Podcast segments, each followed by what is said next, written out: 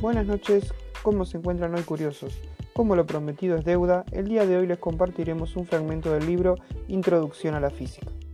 Dicho fragmento trata acerca de una dramatización sobre dos teorías de la luz. El primer intérprete es un adepto de la teoría corpuscular de la luz de Newton, nuestro segundo intérprete tomará el papel de un adepto de la teoría ondulatoria de Huygens.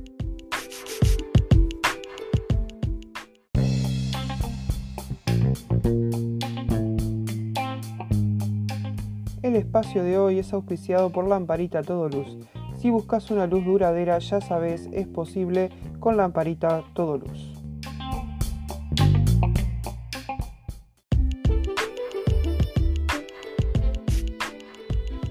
Como siempre, quien les habla, Lupita Benítez, acompañada el día de hoy de Jennifer Ávila y Magalido Llenart, quienes nos deleitarán con su interpretación. Para comenzar, los pondremos un poco en contexto curiosos. La conversación que oirán el día de hoy tuvo lugar a fines del siglo XVII. Se encuentran en un café dos sabios y comienzan a deliberar sus teorías tratando de refutar la de su oponente. Buenas noches, ¿qué se les ofrece? Mozo, dos cafés por favor, bien cargados. El día de hoy daremos fin a esta disputa con mi amigo. Enseguida. En verdad, no sé por qué obstina tanto en formular otra hipótesis acerca de la naturaleza de la luz. La de Newton es clara y terminante. La luz consiste en pequeñísimos corpúsculos que salen de cuerpos luminosos y cruzan el espacio con una velocidad fantástica. No es obstinación. Newton afirma que la luz es de carácter corpuscular y Huygens que es de carácter ondulatorio. Ambas teorías están bien fundamentadas, y no se trata de decidirse por la más simpática, sino por la que explique mejor todos los fenómenos luminosos. Completamente de acuerdo. Esgrimiendo cada uno su teoría, analicemos una por una las distintas cuestiones y llegaremos a una conclusión satisfactoria. Con permiso, dejo sus cafés. Excelente, muchas gracias, joven. Pues comenzado, ¿cómo explicáis la reflexión de la luz? Muy sencillamente, los corpúsculos chocan contra un espejo y se reflejan en él según las leyes del choque, que bien podéis advertir en una mesa de billar. Pues la teoría de Huygens no le avanzaba en cuanto a sencillez y coherencia. Cuando la onda luminosa llega al espejo, se refleja en él, tal como las ondas de agua lo hacen en los bordes de un estanque, cosa que debéis concederme se advierte con igual facilidad que en vuestro ejemplo de la mesa de billar. Ambas teorías explican satisfactoriamente la reflexión, pero en el fenómeno de la refracción... Ah, en cuanto a ese punto, no podéis dejar de convenir conmigo en que la explicación corpuscular es admirable. Lo que no impide que pueda ser falsa. Permitidme que os haga una síntesis y os ruego que me señaléis el punto débil, si podéis hallar alguno. Pues, comenzad. Cuando un rayo de luz pasa de un medio a otro más refringente, como el del agua al aire, se acerca a la normal. Descompone de vector velocidad del corpúsculo en dos direcciones, una paralela a la superficie, otra normal a ella. Hacedlo cuando el corpúsculo está aún en el aire y cuando está este ya en el agua. La velocidad de la partícula en el aire es v1 y sus componentes son v sub 1 y v sub sub 1. La velocidad del corpúsculo en el agua es v2, es mayor a v1. Afirmación totalmente gratuita, pues no podéis probarla. Esperad, la velocidad de la luz en el agua es v2 y sus componentes son v sub 2 y v sub sub 2. No existe razón alguna para que los componentes tangencial haya variado, de modo que v sub 1 es igual a v sub 2. Y advertir ahora que la única manera, oídlo bien, la única manera de que el rayo se acerque a la normal es que la componente sub sub 2 sea mayor que v sub sub 1, lo que a su vez exige que la velocidad en el agua sea mayor que en el aire. ¿Podéis objetar algo? ¿Qué es la única manera de explicar? Decís bien, cuando se ha partido de la base de que la luz está constituida por corpúsculos. Conozco la explicación ondulatoria de la refracción y... Permitidme, a mi vez, una síntesis de la interpretación de la refracción ondulatoria y señaladme puntos débiles, si podés. De acuerdo.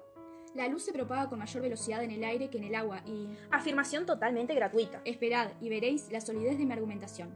Imaginás al frente de una onda que llega a la superficie del agua. Limitémosla, para mayor sencillez, al trozo AB. Admitid que cuando A llega a la superficie B, le falta un segundo para llegar, lo que significa que el segmento BB' representa la velocidad de la luz en el aire. Lo admito, no hay inconveniente en ello. Cuando haya transcurrido un segundo, la onda habrá penetrado íntegramente en el agua. El punto A se hallará en A' y el segmento AA' representará la velocidad de la luz en el agua. Y advertir que, como el rayo se acerca a la normal, al penetrar en el agua resultará AA' menor que BB', es decir, que el fenómeno de la refracción exige que la onda luminosa se propague con mayor velocidad en el aire que en el agua. ¿Tenéis alguna objeción que formular?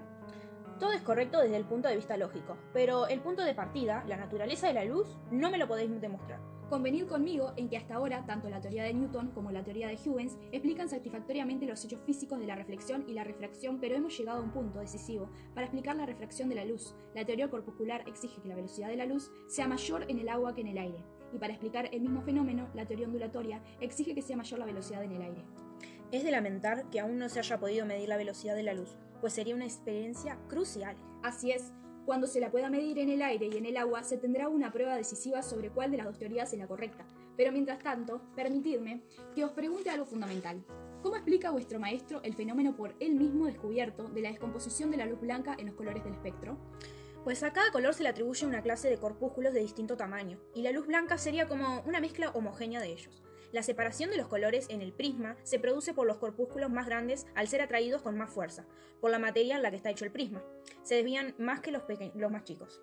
Convendréis conmigo en que esta explicación no es ya tan sencilla como las anteriores. No solo se requiere que la luz esté formada por corpúsculos, sino que además hay que admitir que hay tantas clases de corpúsculos como colores. Ved, en cambio, cómo en la teoría ondulatoria el fenómeno de la dispersión luminosa se explica muy simplemente. Es bien sabido que los sonidos se diferencian entre sí por el mismo número de vibraciones. A la nota musical sol, por ejemplo, le corresponde un número de vibraciones distinto que a la nota re. Yo imagino que lo mismo pasa con los colores, y que al rojo, por ejemplo, le corresponden más vibraciones que al violeta. La luz blanca es una mezcla de todas esas vibraciones luminosas, algo así como el sonido que se obtendría tocando simultáneamente todas las notas de la escala musical. En el prisma se produce la separación de los colores, porque cada color viaja con una velocidad diferente y... No prosigáis. En primer lugar, porque para comprobar lo que vos afirmáis deberíamos de conocer las velocidades de propagación de cada color, y eso no se ha hecho aún.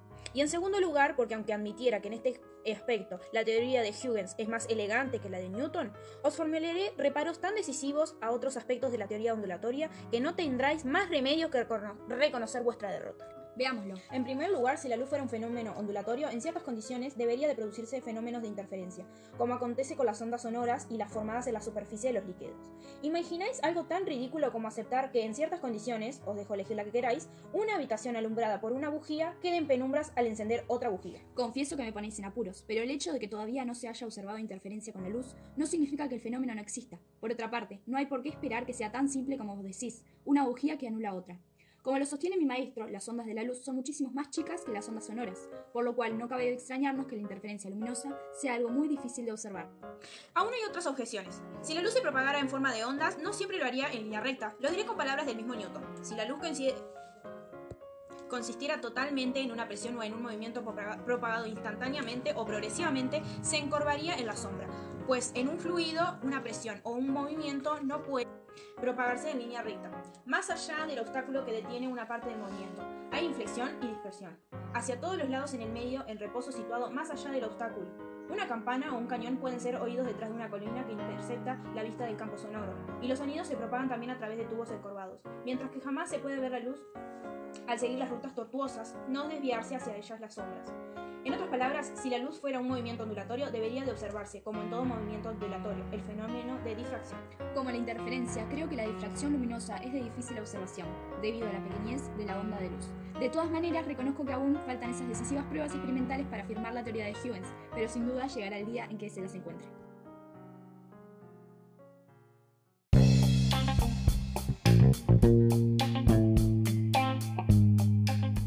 En nuestro estudio consumimos café Lucero, el mejor café para compartir con amigos.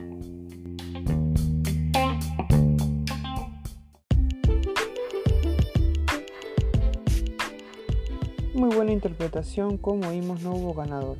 Ambos tienen dos formas diferentes de explicar el fenómeno de la luz. Seguramente ustedes deberían de sentirse identificados con uno de ellos. Comenten su opinión en arroba los recuriosos. Gracias a Librería Carmelo y Carmelo por este tomo excepcional. Recuerden, están disponibles en todas sus versiones, siempre a la mano para seguir aprendiendo.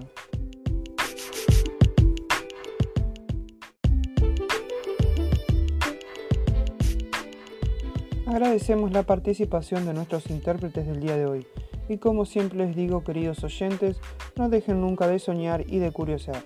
Abrazo grande, nos encontramos la próxima semana.